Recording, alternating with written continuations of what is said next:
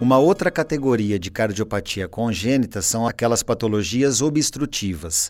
Nós podemos categorizar a coarctação da aorta como a grande representante dessa categoria de doenças, sendo que coarctação significa uma espécie de enforcamento ou um estreitamento importante da artéria aorta num determinado segmento.